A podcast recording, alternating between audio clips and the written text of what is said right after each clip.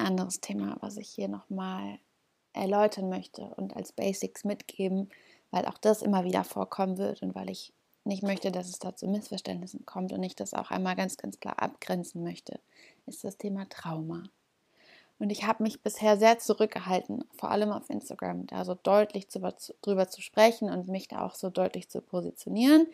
Es ist im Hintergrund immer wieder Teil und in den einzelnen Angeboten erzähle ich das auch, beziehungsweise beschreibe das, aber ähm, es ist natürlich ein Thema und vor allem ein Wort, was erstmal sehr groß ist und sehr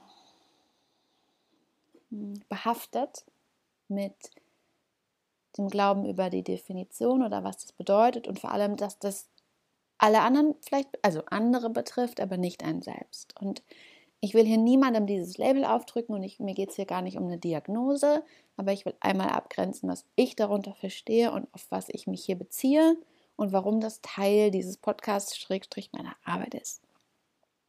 Und zwar ist die Definition von Trauma erstmal, dass das einfach ein Event ist oder ein, eine Erfahrung, die unser System, unser Nervensystem überfordert hat. Für den einen Moment in großem Umfang oder über einen gewissen Zeitraum immer wieder oder durchgehend. Und dass unser System das einfach nicht halten und aushalten konnte. Das ist Trauma im simpelsten Sinne. Und jetzt gibt es unterschiedliche Kategorien. Vorneweg, ich bin keine Psychologin, ich bin keine Traumatherapeutin. Ich habe nicht diese Art der Ausbildung genossen. Ich habe nicht diesen Hintergrund. Dafür habe ich eine Ausbildung gemacht als Somatic Trauma Therapy ähm, Coach oder als Begleitung für die Arbeit, die ich sowieso mache in diesem Bereich Integrative Somatic Trauma Therapy und mich aus persönlichen Gründen sehr, sehr viel mit diesem Thema befasst. Von daher bitte, bitte meine Einblicke aus persönlicher und dem Blick aus dieser Ausbildung und all dem, was ich dazu gelernt habe, sehen und nicht als die Wahrheit sehen oder als wahre Münze, sagt man ja so schön, ähm, komplett hinnehmen, sondern bitte, bitte immer, wie in allem, was ich hier auch über den Körper noch erzählen werde, ähm, über Symptome, über Krankheiten, über all diese Dinge, bitte, bitte immer mit gesundem Menschenverstand abmessen und für sich das rausziehen, was resoniert. Aber jetzt zurück zum Thema. Das ist Trauma, die Beschreibung von Trauma. Und dann gibt es eine Liste an Punkten, und es sind, glaube ich, zehn Stück, ich habe sie gerade nicht vorliegen, die ähm, quasi traumatische Ereignisse beschreiben. Das kann sowas sein, wie was wir auch klassisch kennen oder was wir uns klassisch darunter vorstellen. Krieg, Naturkatastrophen, ähm, Scheidung der Eltern zählt dazu, Alkohol, Drogen, ähm, Missbrauch. Das sind Dinge, die wir oft als Trauma sehen und deswegen wahrscheinlich häufig davon ausgehen, dass wir davon nicht betroffen sind. Ähm, und dann gibt es aber etwas, worauf ich mich hier beziehe und was auch der, der Kern meiner Arbeit ist, ist emotionales Trauma. Und was meine ich damit oder was ist jetzt diese Unterscheidung? Ich beziehe mich auf kein Event, keine eine schlimme, in Anführungszeichen, Sache. Und in Anführungszeichen jetzt, weil schlimm ist natürlich eine Bewertung, die möchte ich hier erstmal weitestgehend raushalten. Ähm, und schlimm ist ja auch immer eine, liegt ja im Auge des Betrachters, wie man so schön sagt. Sondern das emotionale Trauma bezieht sich auf einen Zeitraum.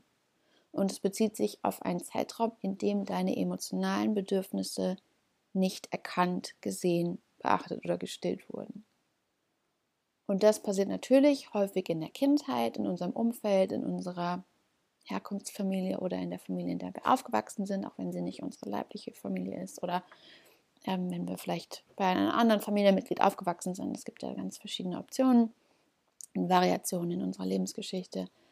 Aber ähm, wenn ich jetzt Familie sage, dann meine ich das, was für dich Familie heißt und das, wo du aufgewachsen bist.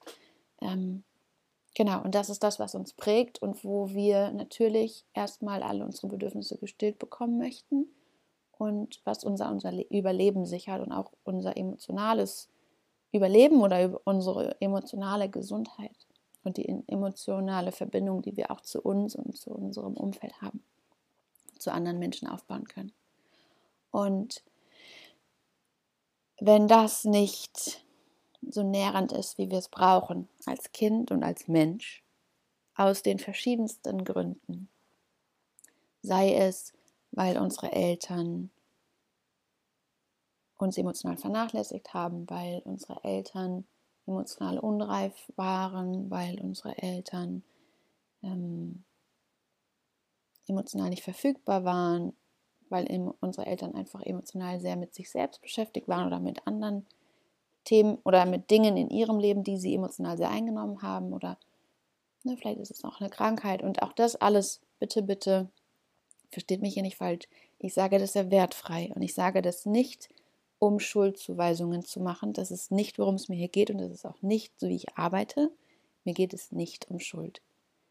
Mir geht es einfach um eine Beschreibung der Zustände mit dem Ziel, dass wir und dann du besser verstehen, was vielleicht mit uns und dir los ist und woher diese Gefühle kommen, woher diese, ähm, ich nenne sie mal Auswirkungen kommen oder die Muster, die wir entwickelt haben die damit zu tun haben und die sich aber so erstmal nicht einlassen, einordnen lassen und die wir so vielleicht nicht greifen können und aber trotzdem irgendwie merken, da ist doch irgendwas. Also irgendwas ist komisch, irgendwas blockiert mich, irgendwie fehlt mir was, irgendwie fühle ich mich leer oder suche besonders Kontakt zu anderen in der und der Art.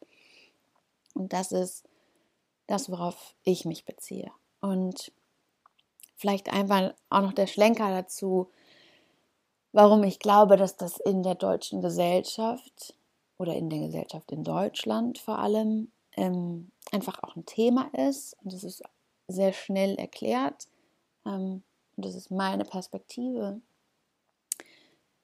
Wir wissen alle um die deutsche Geschichte und um unseren Beitrag, unseren Anteil, unser, unsere gesellschaftliche Geschichte mit dem Zweiten Weltkrieg. Und wenn wir uns jetzt überlegen, dass in diesem Krieg Kinder groß geworden sind oder danach aufgewachsen sind in einem Deutschland, was sich um Wiederaufbau gekümmert hat, was sich darum bemüht hat, wieder stabil zu werden, wieder Häuser aufzubauen, wieder aus dieser sehr prägenden, intensiven, schrecklichen Phase zurückzukommen dann sind das Menschen und Kinder, die heute unsere Großeltern sind. Oder unsere Großeltern als Kinder von ihren Eltern im, nach der Kriegszeit quasi aufgezogen wurden großgezogen wurden. Ähm, und jetzt muss man sich natürlich vorstellen, dass in dieser Phase nach dem Krieg einfach wenig Platz war, wenn es ums nackte Überleben ging oder um Wiederaufbau oder beides, je nachdem in welcher Phase natürlich, ähm, unsere Großeltern dann ähm, ins Leben gekommen sind, auf diese Welt gekommen sind, ähm, in diese Familien geboren wurden, dann ging es da halt wenig um emotionale Nähe oder um Liebe oder um Zuneigung, sondern es ging um Klarkommen, Aufbauen, also anschaffen im Sinne von Geld anschaffen, schaffen, schaffen gehen, sagt man ja auch, arbeiten gehen und wieder Sicherheit gewinnen, ein Dach über dem Kopf, Essen auf dem Tisch, Geld. Und das ist natürlich nachvollziehbar, ähm, aber es ist heute aus heutiger Sicht, glaube ich, auch logisch und nachvollziehbar, dass das was mit uns macht, beziehungsweise mit diesen Kindern was macht die dort aufgewachsen sind in dieser Zeit. Und wenn das jetzt unsere Großeltern sind, dann musst du dir vorstellen, wenn die Kinder bekommen, hm, geben sie ja nur das weiter, was sie selbst gelernt haben. Ähm, oder lassen sich das, was ihnen fehlt, emotional, was ihnen überhaupt nicht bewusst ist, weil es in dieser Zeit wahrscheinlich auch noch überhaupt nicht darum ging, weil das noch keiner festgestellt hat, weil das noch keiner mh, hm, auch so thematisiert hat und weil ja auch die Nachwehen des Krieges,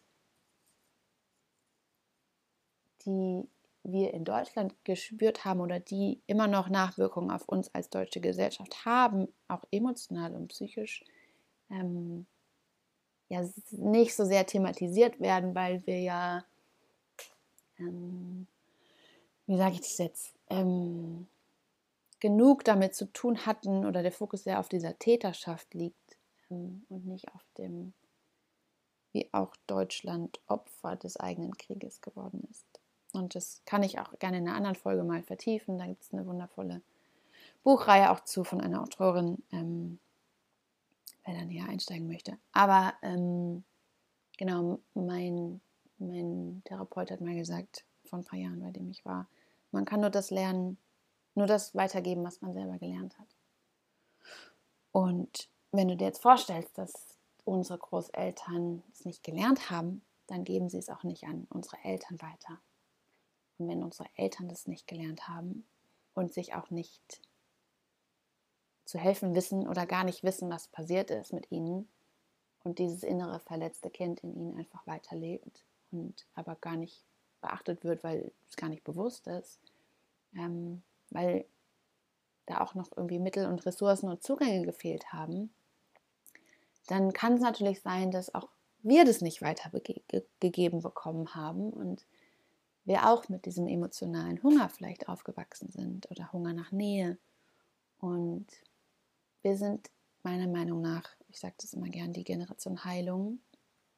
Und wir sind eine Generation, die diesen Zugang hat zu diesen Ressourcen und zu, zu diesen Themen und die auch die Freiheit hat, sich damit zu beschäftigen und wo Sicherheit und ein Dach über dem Kopf und ja, dieses Gefühl ähm, so selbstverständlich geworden ist und so normal, was ja auch gut ist und wichtig, dass wir jetzt auch Raum und Zeit und Notwendigkeit haben und sehen, ähm, uns vielleicht mit diesem Thema zu beschäftigen. Und ich sage das immer auch für mich, so diesen Band zu durchbrechen und das nicht an die nächste Generation weiterzugeben. Und deswegen glaube ich, dass es sich, wenn du dich auch so fühlst und wenn du dich grundsätzlich jetzt mal damit identifizierst und es irgendwie in Resonanz geht, ähm, ich werde dazu auch noch mal näher was erzählen, aber ähm, dann lohnt es sich auf jeden Fall, sich auch mit diesem Thema mal auseinanderzusetzen und weil es natürlich auch so allgegenwärtig ist in der Gesellschaft, glauben viele, dass das normal ist. Und deswegen redet man auch nicht so sehr darüber. Weil wenn man sich vielleicht in seinem Freundeskreis anguckt, dann gibt es halt fünf von acht Freundinnen, denen es ganz genauso geht. Und deswegen hat man ja quasi nichts Besonderes zu sein und muss da einfach so ne, Zähne zusammenbeißen. Ist halt so. Ähm, und das ist noch was, was mir wichtig ist, was ich auch immer wieder betonen möchte oder betonen werde auch, ist diese Geschichte, die wir über uns erzählen oder die wir uns selbst über uns erzählen und die wir anderen über uns erzählen und wo wir sagen, wir sind so aufgewachsen und dies und das und jenes und das ist jetzt unser Leben und so geht es halt weiter und so ist es jetzt halt. Ich möchte da nochmal zu sagen, es muss nicht so sein und man kann, man kann das verändern und man kann diese Geschichte umschreiben, man kann sie nicht löschen und neu schreiben in dem Sinne, aber man kann die Perspektive verändern und man kann vor allem in die Zukunft blicken und dort was verändern und was anders machen. Und es muss nicht so sein. Du musst es nicht ein Leben lang mit dir rumtragen und du musst nicht davon ausgehen, dass alles, was jetzt so ist, einfach immer so bleiben wird, weil das ist halt so und da kann man nichts dran machen. Man kann daran was machen. Und dafür gibt es wundervolle Menschen und Kollegen auch von mir und Therapeuten und Coaches und was auch immer sich für dich richtig anfühlt, ähm, wenn du das Gefühl hast, du möchtest das nicht alleine machen. Ähm, such dir Hilfe, sprich mit Menschen, informier dich und natürlich auch super gerne, wenn du möchtest, schau dich auf meiner Webseite um und sprich mit mir, wenn du dich von mir durch diese Reise begleiten lassen möchtest und wenn du mit mir über dein Nervensystem dein inneres Kind wieder ins Boot holen möchtest und deinen Körper beruhigen möchtest und dein System, sodass du mit Klarheit und mit Offenheit und mit Verbindung zu dir diese Themen in Zukunft angehen kannst und dich dem näherst und dich da gut nähern kannst. Auch hier gerne, ich weiß, es ist ein, ein explosives Thema oder ein sehr emotional behaftetes Thema auch, aber ich freue mich gerne über deine Gedanken, deine Kommentare, deinen Input dazu und ja, melde dich super gerne per E-Mail oder auf Instagram in einer Nachricht, wenn du dich dazu austauschen möchtest.